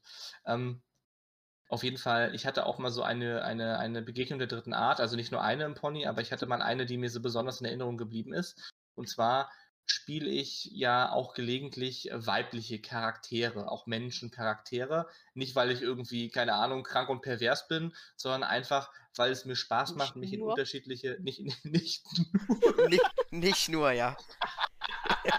habe ich nicht nur gesagt? Nein. Nein. Das Du hast es so gemeint, das wissen wir alle, ja. Genau, ja. Und ähm, da spiele ich ja gelegentlich dann auch weibliche Charaktere. Und ich war dann mal mit einer Menschen, mit einem Menschen-RP im Pony. Hatte eigentlich auch gar nicht vor, da ähm, groß RP zu machen an dem Abend. Aber ich, es hat mich einfach dahin verleitet. Ich war gerade mit der online und dann bin ich da halt reinspaziert. Und ihr müsst euch vorstellen, die sieht halt im Spiel, spielt sie quasi so, also eigentlich ist sie nur mein, mein Charakter, wo ich das ganze Geld von mir lagere im Spiel. Und ich habe ihr aber dann die Möglichkeit gegeben, auch einfach mal in Bre ich lese gerade hier, was die beiden gerade schreiben hier zu mir, dass ich jetzt mich zügeln soll. Nicht zu viel Ähm, preisgeben von dir. Ja, Naja, du hast ja so deinen Lagercharakter mal ausgeführt. Sie durfte frische Luft schnappen und einen Spaziergang unternehmen, ja. Genau, und dann ähm, bin ich ins Pony gestolpert und ähm, hatte mich dann einfach da hingesetzt auf so eine, auf so eine Pritsche, sag ich mal, und hatte dann da meinen, keine Ahnung, meinen, äh, meinen Tee bestellt, als feine Dame natürlich. Und dann tatsächlich hat sich jemand zu mir gesetzt, so ein ganz weirder Typ, und ähm, der hat die angebaggert, ganz unangenehm. Und am Anfang fand ich es noch okay, weil es war lustig, ne? Ich konnte dann ja auch immer reagieren und habe dann gesagt, nee, möchte ich nicht und so, ne, finde ich jetzt ein bisschen komisch, bla bla bla. Und äh, auf einmal hat er mich aber angeflüstert. Und dann hat er mich so angeflüstert, auch so ganz komisch, ob wir nicht in eine Brelan-Siedlung gehen wollen von ihm und in einem Haus und so und ob wir da nicht das, das RP vertiefen wollen würden. Und in dem Moment, in dem Moment dachte ich mir so, er weiß ja gar nicht, wer ich bin, ne? Und äh, ich könnte jetzt ja auch irgendwie so ein, äh, jetzt, jetzt kein Bodyshaming für irgendwelche Leute, auch kein Altersshaming, aber ich habe mir so gedacht, ich könnte jetzt ja auch so ein über 50-jähriger dicker Daddy sein, ne? Und, und, und er weiß doch gar nicht, wer ich bin und, und so eh, RP jetzt hier mit ihm irgendwie aus, ausspielen. Das, das wollte ich dann auch an der Stelle überhaupt nicht weiter vertiefen. Das fand ich schon so ein ganz creepy Moment. Nur weil ich mit, einer, mit einem weiblichen Menschencharakter da bin, wird er sofort angebaggert von ihm da in diesem Pony, ne? Und das fand ich schon, ja, fand ich schon eine sehr unheimliche Bege Begegnung der dritten Art. Hatte ich dann auch sofort abgebrochen. Nein, Und ja. Und seitdem war sie nie wieder in Bre gesehen. Also meine Figur ist dann äh, aus Gründen nicht ja. nochmal, genau, ja, verstört. traumatisiert. Und jetzt, liebe Zuhörer, kommt die Werbung. Bis gleich. Hast du eine Frage? Elrond weiß Rat. Es liegt an dir, ob du ihn verstehst.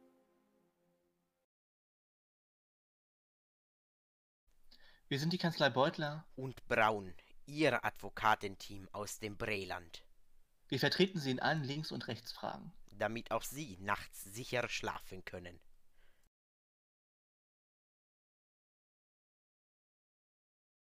Moin Meister. Na, mein Junge? Meister, warum heißen Balkfurter eigentlich Balkfurter? Na, weil da von den beliebtesten Würsten aller vier Viertel das Beste drin ist. Hier, probier doch mal. Mmm, lecker. Die sind knackig wie Bühler, würzig wie Bingner und herzhaft wie aus Froschmostetten. Und natürlich schmackhaft wie Rebfelder. Und warum heißen die jetzt Balkfurter? Genau, mein Junge. Balkfurter, das Beste, was das Auenland zu bieten hat.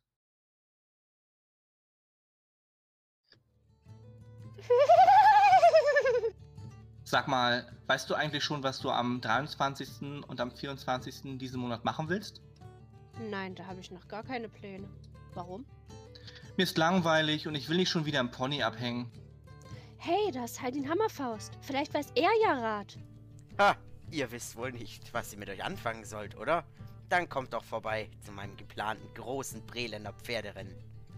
Das klingt einfach toll. Lass uns da mitmachen. Oh ja, ich sattel schon mal meinen alten Klepper, wenn ich darf. Natürlich darfst du das.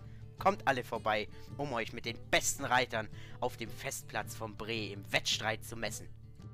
Das große Breländer Pferderennen am 23. und 24. Oktober. Jetzt weiß ich, was ich am Wochenende machen werde. Sie lieben ein kräftiges Bouquet.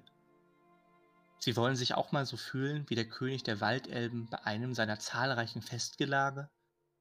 Möchten Sie nicht auch das kräftige Aroma exotischer Regionen an Ihrem Gaumen schmecken? Und mal ehrlich, verspüren Sie nicht auch manchmal das Verlangen, etwas ganz Besonderes kosten zu wollen? Dann lassen Sie sich von unseren handverlesenen Weinen aus Dorvignon verwöhnen und genießen Sie unsere edlen Tropfen aus roten, sonnengereiften Trauben, deren Geschmack sonst nur Königin der Elben vorbehalten bleibt. Dorvignon. Manchmal muss es eben Luxus sein. Ein riesiges Haus am Meer. So überteuert, dass man sich von dem Geld sein ganzes Leben finanzieren könnte. Dann kommen Sie zu uns ans Kap vom Belfalas. Ziehen Sie weg vom armen Pöbel und hin zur restlichen Elite. Weit weg vom Land und rein in die reichen Siedlungen. Geben Sie uns viel mehr Geld, als die Immobilie wert ist. Wir nehmen es gerne an. Ihre Maklergesellschaft Belfalas GmbH und Co. KG. Ja, da sind wir wieder zurück aus dem Werbeblock. Wir hoffen, euch hat die, haben die Werbejingles ein bisschen gefallen. Wir werden ja von vielfältigen Unternehmen unterstützt. Oh ja. Und in dem letzten Drittel unseres Podcasts wollen wir noch einmal darüber reden, was denn so die schönsten Schneegebiete sind und wie sie im Spiel vielleicht umgesetzt wurden, weil manche gibt es tatsächlich ja auch in den Büchern beschrieben, nicht alle. Und da wollen wir uns einfach darüber nochmal unterhalten. Deswegen die Frage gebe ich sofort weiter an meine beiden Kollegen. Hm. Was sind denn eure schönsten Schneegebiete im Spiel und warum überhaupt? Das wäre vielleicht nochmal so die Frage. Also, be bevor sich die Leute jetzt wundern, warum reden die jetzt plötzlich über Schneegebiete, das ist eine neue Rubrik, die wir geplant haben, und zwar die Geografie von Mittelerde, in der wir in unseren zukünftigen Folgen auch dann immer über bestimmte Gebiete, Ländereien und eben sonstige geografischen äh, Gegebenheiten sprechen wollen. Was? Das gibt es ja nicht halt. Ja, Innovation. okay. Innovation bei uns. Ja, die schönsten Schneegebiete, da gebe ich direkt mal meine Meinung zu ab. Ähm, ich persönlich muss nämlich sagen, von dem, was im Spiel existiert, gefällt mir Forochel am besten. Hm. Also Forochel finde ich wirklich, das ist nicht so, ja, das ist ganz faszinierend da, diese große Eisbucht und dieses, dieses Volk der Losot, oder wie man die ausspricht, ich, keine Ahnung. Und eben diese Nordlichter, die man in der Nacht hat und ach, Elche. Es gibt Elche. Ja. Ja. Ja, und ja find, das ist wirklich ja, ein sehr schönes Gebiet. Alles in allem, es passt einfach gut zusammen, finde ich. Ja, der Kälteschaden, das Eis. Der gute Kälteschaden. Ja. Verringerte Kälteresistenz. Also es Früher. sieht vor allem in der Nacht auch schön aus, wenn diese ganzen Schneehütten da so erleuchtet sind im Schnee. Ja. Das ist schon. Das schön, stimmt. Ja. Das hat was. Ja. Mhm, das, das hat wirklich was. Und wenn man dann seinen Charakter in irgendwelche Pilze reinschmeißt und dann da durch den Schnee stapft. Mhm. Ja. Ich muss, ich muss sagen, wo ich damals angefangen habe, das Spiel intensiver zu spielen, da kam Forochel dann auch irgendwann raus, so als eins der ersten größeren Gebietserweiterungen. Und ich habe, war, also da, da, spaltet sich ja auch so die Spielermeinung. Ne? Also wenn man, wenn man, wenn man fünf Spieler fragen würde, würde, würden drei würden sagen, sie lieben Forochel und die anderen beiden hassen Forochel. Also mhm. da gibt es, glaube ich, nur Schwarz und Weiß bei der Meinung. Ich würde mich aber auch zu 100% Haldin anschließen. Für mich ist, also ich spreche es immer Forochel aus. Ich weiß nicht genau, wie, ob es richtig ist. Ne? Ich sage einfach mal Forochel dazu. Aber für mich ist es auch das schönste Schneegebiet, Eisgebiet. Ich fand es damals toll, die Questreihe da zu machen. Ähm, ich fand die Aurora Borealis dort toll, die man dort mhm. sehen kann. Damals war das ja noch ein Gebiet für Level 40, 45er, glaube ich. Und da mhm. war dieser Kälteschaden, den man auch im Wasser bekommen hat, wenn man da geschwommen ist in der Eisbucht, der war so groß, dass man das nicht lange überlebt hat. Da war es so eine Herausforderung, von der einen Seite zur anderen zu schwimmen. Das war ganz witzig. Ähm, aber wirklich schön gemacht und auch die, die Lossot als Volk in diesem Suri irgendwas, ähm, in dieser Hauptstadt. Kühle. Genau, Kühle. Das war also wirklich, wirklich, also fand ich sehr schön und hat, hat mich so ein bisschen an Alaska, äh, Sibirien erinnert, so an diese Tiger-Landschaften dort, äh Quatsch, Tundra, nicht Tiger, wo eben diese, diese Eismassive dort auch sind und diese Eisschilde man gut sehen kann. Und ich glaube, die Lossot, die sind, die erinnern ja auch so ein bisschen an die, an die Inuits, also an, an dieses ähm, Volk, was dort in Grönland lebt. Und ja, also es hat mich da sehr gut erinnert und abgeholt. Also das finde ich tatsächlich das schönste Schneegebiet, was sie mhm. umgesetzt haben. Mhm. Ja, Geli, ja. und jetzt, jetzt kannst ja, du mit, ja. nochmal mit Wissen glänzen, tatsächlich. Genau, ja, na ähm, klar. Ja. Also, ja, äh, ich äh, schließe mich euch beiden an, wie man das so schön sagt. Ne? Äh, das Schneegebiet, das im Spiel umgesetzt ist, was in den Büchern beschrieben wurde und im Spiel umgesetzt ist, das, äh, mein Lieblingsschneegebiet ist da auch das da oben an der Eisbucht. Und ein Grund, der auch dazu beiträgt, ist, ich finde es total genial, dass die im Spiel so viel draus gemacht haben. Äh, Tolkien hat dieses Gebiet und dieses Volk eigentlich nur in der Fußnote im Anhang vom Herrn der Ringe beschrieben, in ein paar Sätzen. Und im Spiel haben die ein ganzes riesiges Gebiet draus gebaut. Das ist, finde ich, das ist fantastisch. Und das passt auch alles. Das passt alles super so, wie es so beschrieben ist. Da ist jetzt nicht irgendwas, wo man sich denken würde, wenn man jetzt diese Fußnote gelesen hat, im Spiel haben sie es aber seltsam dargestellt. Nein, die haben das richtig schön gemacht. Und äh, ja, die, die Musik da auch, die Stimmung, es ist echt schön. Ja. Das war damals auch das Gebiet, wo das rauskam, wo man quasi unglaublich viel Rufpunkte brauchte. Also es gab ja. eine zusätzliche Rufstufe. Man musste oh, ja. erstmal, glaube ich, neutral werden. Und ich kann mich daran erinnern, dass das am Anfang für die meisten Spieler ziemlich eintönig und auch ziemlich lange gedauert hat, bis man überhaupt äh, diesen Ruf voll hatte bei den Lossot. Ne? Und aber ich, ich, fand auch die ganze Atmosphäre, also auch diese Questreihen, die da aufgebaut wurden und auch das Zielwerk, das war ja tatsächlich richtig angepasst an diese Eisbucht und an, an, an diese Winterlandschaft. Die Umhänge, die man da eintauschen konnte, die man auch, auch selber herstellen konnte und auch die ganze Kleidung von den mhm. Lost das fand ich alles sehr schön liebevoll gemacht. Ja. Und es hat, hat, hat, hat damals sehr viel dafür gesprochen, dass das Spiel sich in eine detailverliebte Richtung entwickelt. Ne? Also das war damals ja noch zu Codemasters Zeiten tatsächlich. Und ähm, das hat mir sehr gut gefallen. Und Glee hat ja auch gesagt gehabt, ähm, dass sie darauf geachtet haben, dass da wirklich sehr viel aus der wenigen Geschichte, die man, die Tolkien hinterlassen hat, daraus gemacht wurde. Der letzte König ist ja da in der Eisbucht auch ums Leben gekommen, ne, als hm. er mit hm. seinem, mit seinem Gefolge aus Vornost flieht und ähm, Angmar quasi dann das Königreich Arnor dort eben kaputt macht und Arthedain. Kaputt, und der letzte, ja.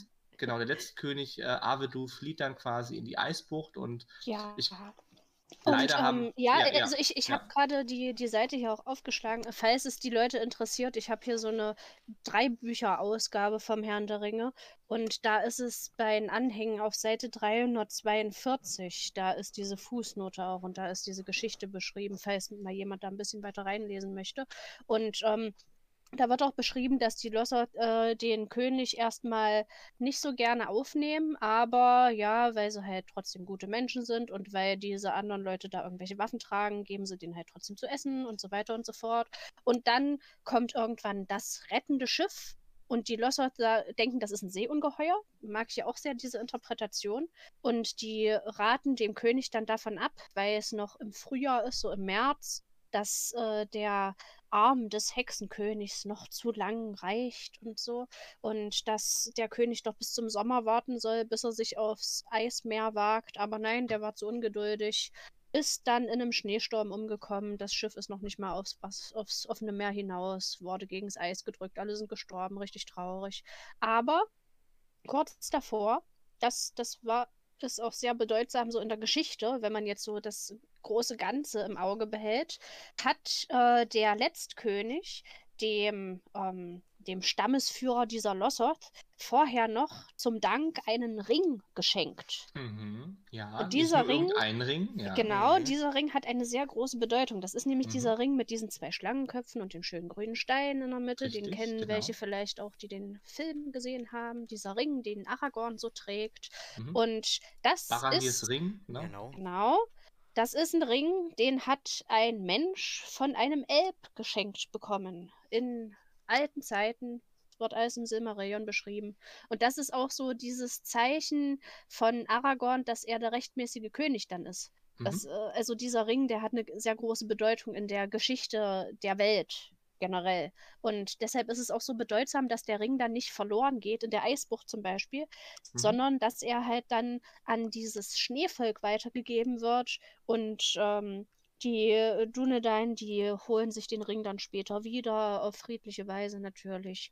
Und so kann der dann zu Aragorn weitergelangen.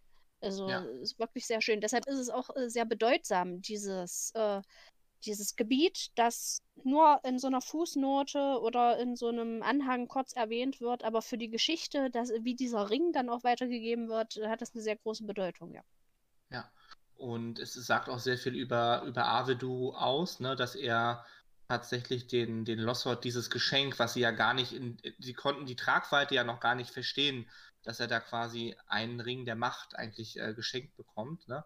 Aber es sagt eben auch sehr viel über die freundschaftliche Geste aus, dass er eben sehr dankbar ist, dass sie ihm mehr oder weniger das Leben gerettet haben dort, dass sie ihn aufgenommen haben Ja. mit seinem Gefolge. Ne? Genau. Und er, Und- er sagt auch so, dass ja, dass der Ring den jetzt nicht viel nützt, weil die sich jetzt nichts aus Schmuck machen, aber dass sein Volk oder ähm, äh, seine Sippe diesen Ring eintauschen wird gegen große Vorräte, wenn dieses Schneevolk mal in Not sein wird. Und so passiert es dann natürlich später auch. Mhm. Und um nochmal die Brücke zum Spiel zu schlagen, der Letztkönig ist ja quasi in einer Questreihe in Vorochel auch, den, den kann man dort auch einmal sich angucken, wie sie ja im Mhm. Spiel dargestellt ist. Der ist da mit, seinen, mit seinem kaputten Schiff, auch wenn es jetzt nicht unbedingt wie ein Schwanenschiff von den Elben aussieht, aber tatsächlich ist er da einmal zu besichtigen. Man kann da auch eine kleine Questreihe mit ihm spielen.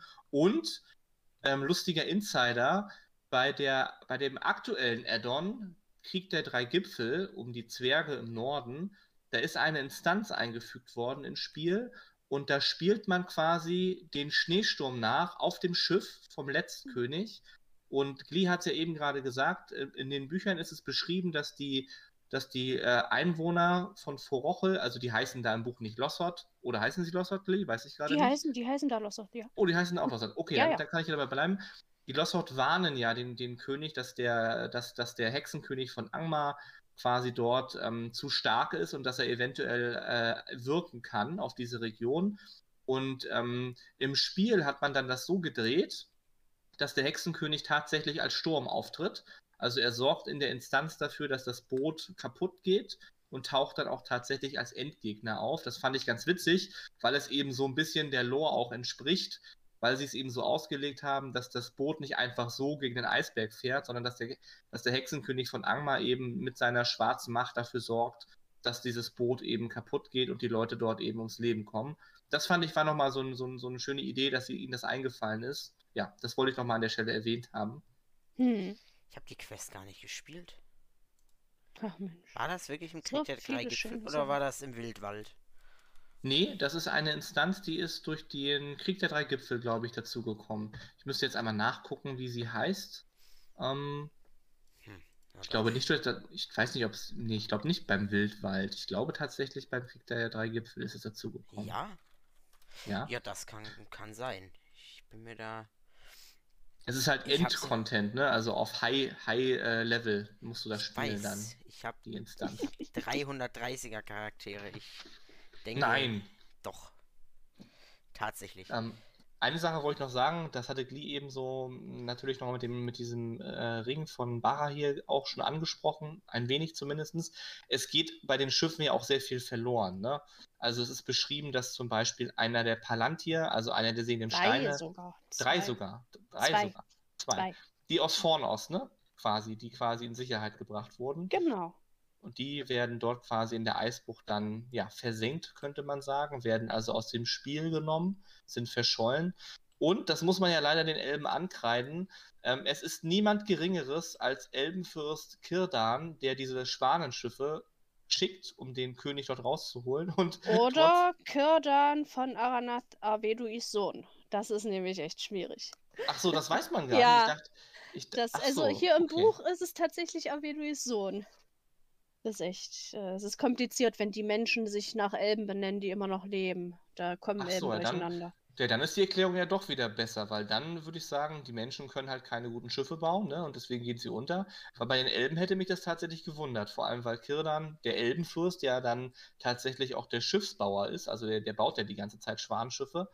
Ähm, als Teleri-Fürst kennt er nichts anderes, ne? Aber trotzdem geht dann der letzte König dort ja unter in der Eisbucht. Da hatte ich mich sowieso immer gefragt gehabt, warum die Elben dann so eine, so eine Schiffe bauen, die da sofort von einem kleinen Sturm untergehen. Ja, aber dann ist das ist da für mich auch eine große Bildungslücke geschlossen worden, Glee. Danke. Ja, aber ich dachte auch immer erst, weil äh, ich denke, in der Quest wird es auch so dargestellt, dass es Elben waren auf dem Schiff. Dass Elben dieses Schiff auch bemannt hatten. Also ich hatte es auch immer so verstanden, dass es dann irgendwie, ich glaube, äh, äh, von, äh, ja, von der Küste kam dann die Hilfe und da waren dann Elben mit dabei. Aber das steht jetzt hier in diesem Text so explizit nicht drin. Es kann sein, dass es ein bisschen vorher drin steht, aber ja, das finde ich gerade nicht. Ja. Aber nichtsdestotrotz, es gibt auch noch andere, Ge andere Gebiete. Oh, Haldi, wolltest du was sagen? Nee, ich wollte nichts sagen. Ach so, ich dachte, du hast da ein bisschen gegrummelt. Nee, ja, doch, das schon, aber Ja, ja. Ähm, ich wollte noch betonen, dass es natürlich auch noch andere Schneegebiete im Spiel gibt. Das heißt, wir haben natürlich auch noch das Nebelgebirge im Spiel aufbereitet, was ja per se als Hochgebirge von Mittelerde dann vergletschert ist. Das heißt also, da haben wir dann einfach Gletscherbildung ab einer bestimmten Höhe. Deswegen wird man als Landschaft dort im Nebelgebirge überwiegend dann eben Eisflächen sehen. Ich fand aber im Vergleich auch mit Forochel, es ist zwar ein Schneegebiet, das Nebelgebirge, aber es ist von der Landschaft her und auch von den Questen fand ich es jetzt nicht so, so eindrucksvoll. Das Einzige, was ich schön fand, war, wenn man da oben beim Hohen Pass ist, dass es dann, dass es diesen Wetterumschwung gibt. Also dass es dann dieses Hm. Schneegestöber ist und dass, dass, dass die, Umrenn die, die Umrisse vom Bildschirm dunkel werden und man nicht so mehr so eine gute Sicht hat. Das fand ich eigentlich ganz, ganz gut von der Idee her. Aber so von der Landschaft hat mich das jetzt nicht so vom Hocker gehauen. Wie ist das bei euch gewesen beim Questen? ja, es, ist, es wirkt schon recht eintönig alles. Also irgendwie sieht es ja doch Ja. alles gleich aus und halt einfach nur dieser, diese Berge mit dem Schnee und ich glaube, es gibt ja jetzt auch nicht so viel irgendwie an Wäldern oder sowas da. Ja. Ja. Oder Es irgendwas ist so ein an paar Bäume dann, aber. Ja, eben. hm. Zwischendrin vielleicht mal irgendeine Festung oder so ein Bilwisdorf. Ja. Aber ansonsten. Nö. Beim, Nebel, beim Nebelgebirge hatte ich im Spiel auch immer die Hoffnung, dass sie vielleicht so einen, einen, Zu, einen, einen Zuweg schaffen zu anderen Regionen. Also man kann ja, man kann ja, glaube ich, nach Eregion irgendwie ähm, dort durchs Nebelgebirge kommen.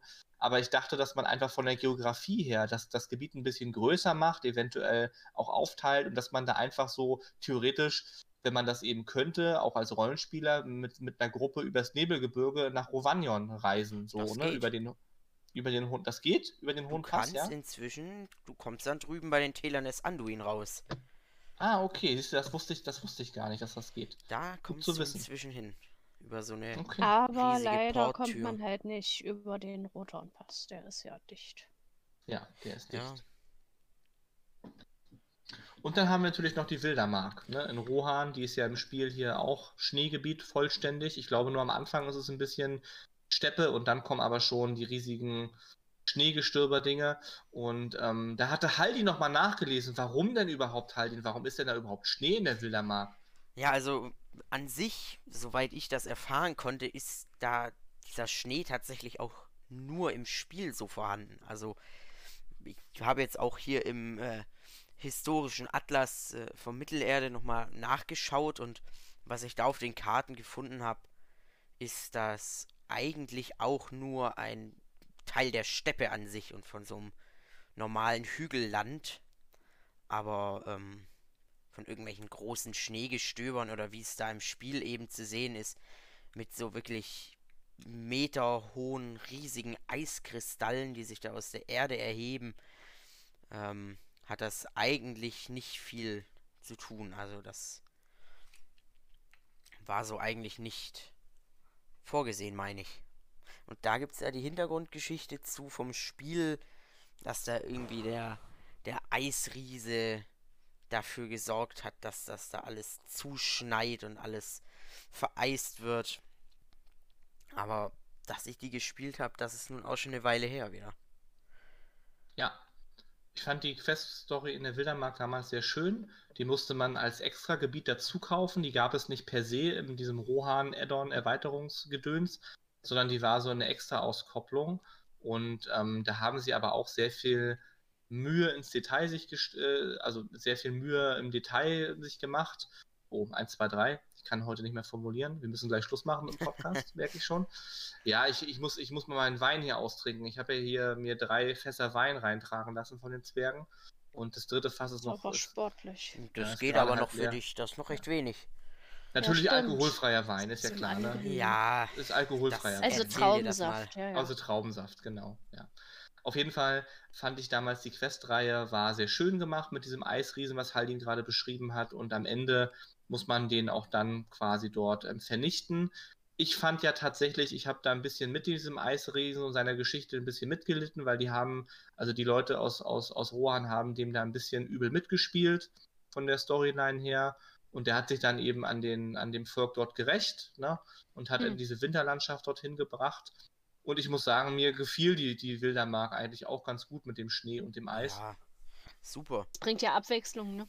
Ist ja auch Genau. schön, so noch ein Schneegebiet zu haben. Eben, Und es hat mich, hat, mich, hat mich so ein bisschen an die Regionen erinnert in ja, Lappland, also Finnland, Schweden, so die Ecke, diese, diese verschneiten Häuser im Winter, diese, Hm. diese großen, also großen Bauernhäuser, ähm, das fand ich, haben sie sehr schön abgebildet dort. Also Mhm. wer, sie, der, wer so die Region finnische Seenplatte kennt und generell Skandinavien, diese, diese Holzhütten, diese großen, die dann so eingeschneit sind im Winter, der wird bei der Wildermark auf jeden Fall viele Parallelen erkennen. Also da fand ich, hatten die auf jeden Fall diese Region so als, Vor, als, als Vorlage.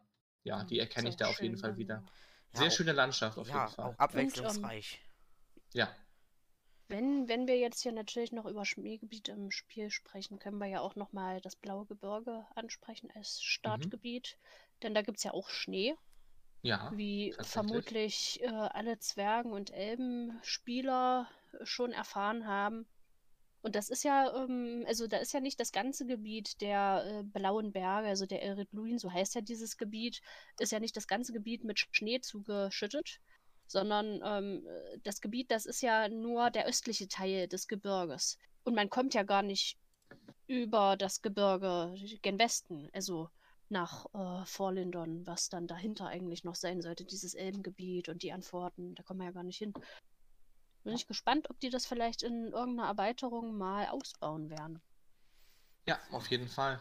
Ich muss sagen, ähm, wo du das gerade noch erzählt hast, wegen den, wegen den Büchern, damals, als ich in Forochel mit meinem Wächter, also mit Valimaro, gequestet habe und noch so ganz am Anfang stand der Reise, also da gab es ja noch nicht viele Gebiete, hatte ich immer den Eindruck, dass so diese Eisbucht und auch diese großen Schneemassen und Eismassen, die da, die da sind, auch am Wasser, das hat mich ein bisschen daran erinnert, dass als die Noldor quasi sich aufgemacht haben, und zwar nicht Oh, über, ja. den, über den Seeweg zu gehen, sondern über diese Helkaraxe, über diese, über diese riesige das. Malmeis, genau. Genau. Und ich habe gedacht, so habe ich mir das vorgestellt, also so muss es ausgesehen haben für die, also so in Gedanken, so eine riesige, undurchdringliche äh, Eislandschaft, wo ja auch viele gestorben sind auf der Reise. Hm.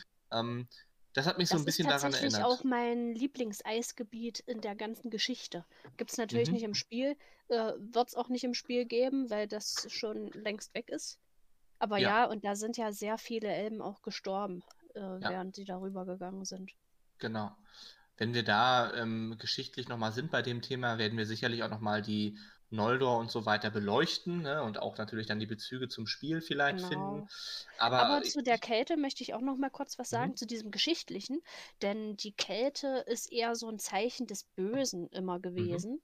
Von, ähm, also äh, der hieß ja früher Melkor, aber den Namen sprechen wir ja nicht aus. Und Richtig? diese Eisbucht äh, steht auch im Buch, dass diese bittere Kälte ähm, von Morgoths Reich noch stammt, sozusagen. Dieses nördliche, der hatte im Norden früher mal äh, so seine Feste im Eis. Mhm. Und dieses Eis, das gehört auch noch zu diesem Bösen dazu. Und da müssen die Losser zum Beispiel sehr widerstandsfähig sein, dass die direkt neben Angmar und dann in dieser Kälte, die jetzt nicht gerade wohlgesonnen ist, äh, da so lange leben. Das ist schon, das ist schon ordentlich, dass die sowas Ist geschafft eine haben. Leistung. Mhm. Ja. Angeblich ist ja quasi über Rovanion, also dem östlichen Teil von Mittelerde, das ist das riesige Gebiet, was direkt östlich des Nebelgebirges angrenzt, so als, ein, als, eine, geografische, als eine geografische Verortung. Mhm. Heißt Und- Wilderland. Genau, heißt dann Wilderland. Also Sindarin ist Rovanion und übersetzt ist es dann das Wilderland, ne, in Westron. Und, also in Westron nicht, aber in Deutsch. Ja. ähm, Und darüber gibt es ja quasi das Weiße Gebirge, so als Abschluss, zumindest auf der nordwestlichen Seite. Und ähm, Tolkien hat beschrieben, dass darüber sich diese dürre Heide anschließt oder karge Heide. Ich habe jetzt Mhm. den, den Namen Mhm. habe ich jetzt nicht mehr im Detail, aber etwas mit Heide war es. Und, und dort leben, genau, und, und dort leben angeblich ähm, Eisdrachen oder Eisechsen. Genau. Oder Und- generell die letzten Drachen, Genau. die noch übrig sind, ja. Ja, da haben sich quasi die, ähm, die Würmer, die, die Elben sprechen dann immer mehr von Würmern, von Lindwürmern und so weiter. Da haben die sich quasi aus dem Krieg des Zorns, den, den, den letzten Krieg quasi, oder den, oder den Mhm. entscheidenden Krieg zwischen, den, zwischen Gut und Böse, neben dem Ringkrieg natürlich, da haben sich quasi die Streitmächte oder die wichtigsten ähm, ähm, ja, Fu- Funktionsträger, nämlich die Drachen von Morgoths Heer zurückgezogen und leben Mhm. dort angeblich noch. Und ich Ja. stelle mir dieses Gebiet auch immer sehr kalt vor, tatsächlich so und völlig äh, unwirklich. Ne? Smaug kam auch aus diesem Gebiet. Vom Mhm. Norden her dann zum einsamen Berg. Ja, das ist Genau. ja. Das ist natürlich möglich, dass da vielleicht sogar noch solche Feuerdrachen leben. Wer weiß. Ja, das kann man ja auch, meine ich, teilweise sehen im, ähm, im Spiel. Das ist ja da auch am, am Grauen Gebirge schön angeschlossen, da eben auch mit diesem Amboss der Winterschmiede. Ja, Und das im heißt ja schon ist ja- weißes Gebirge. ne? im, Nee, im, das im ist das Spiel Graue ha- Gebirge da. Das Weiße Im Gebirge Spiel- ist bei ja, das ja so und? Gondor. Im Ach, da Spiel, hat Valimaro jetzt was anderes gesagt. oh, ich glaube aber, Moment, Weißes Gebirge ist da oben, dort das oben. ist da ah, oben. doch. Das ist das ah, Graue nein, da oben. nein. Das Ja, wir weiß ich, da wollen kommt Haldin her. Erzählen. Ja, ich dachte nämlich, dass Boromir im Weißen Gebirge äh, aufgewachsen ist. Das Weiße Ja, Gebirge nee, hat er, ist... hat er auch recht, Haldi hat auch recht, ja. Ja, ich weiß Ja. aber, wo Haldin herkommt. Tatsächlich. Also bitte. Ja. Tja, ja. Das kann man Nee, ja das graue erwarten. Gebirge meinte ich. Das graue Genau. Gebirge. na dann. Aber im, im, im Spiel haben sie quasi daraus die verwelkte Heide gemacht. Aber ich glaube, das ist nicht das, was Tolkien meinte. Tol Tolkien meint tatsächlich, dass darüber, ähm, über dem grauen Gebirge, also oberhalb des Düsterwaldes, sich quasi die Dürreheide anschließt und dass da eben die Drachen leben.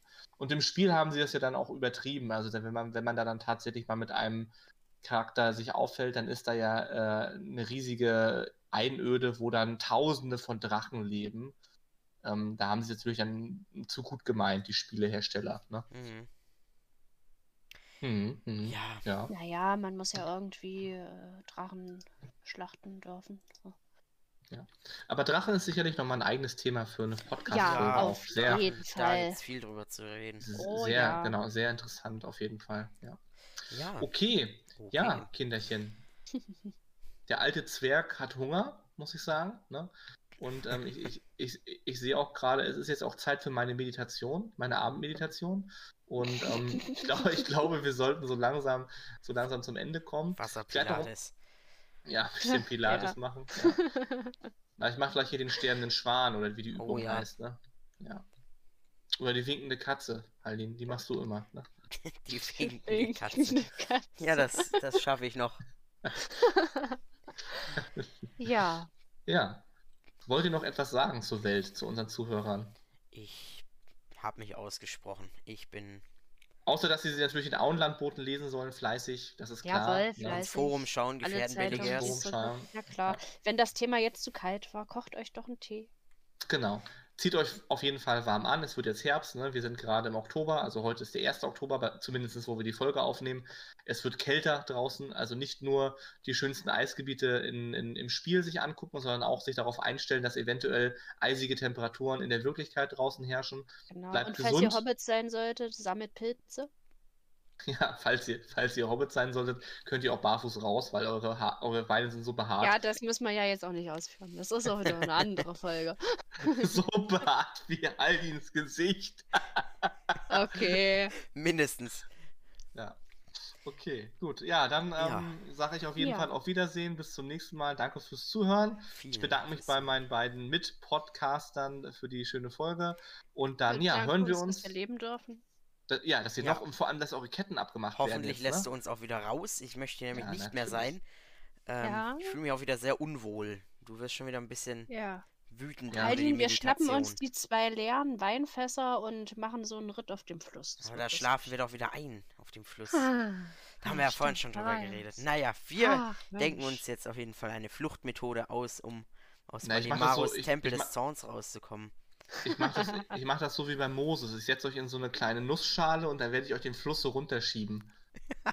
Ja, das Ja, ist gut, solange du da nicht selbst einschläfst. Bis zum langen See werdet ihr dann runtergespült. Bis zum langen See. oh. Ja. Naja, da sind Na die gut. Leute freundlich. Dann Ja. hoffen wir mal, dass wir dann den Weg wieder herfinden. Bis zur Ich hoffe nächsten nicht. Folge. Ich werde die Das Stufen abbauen.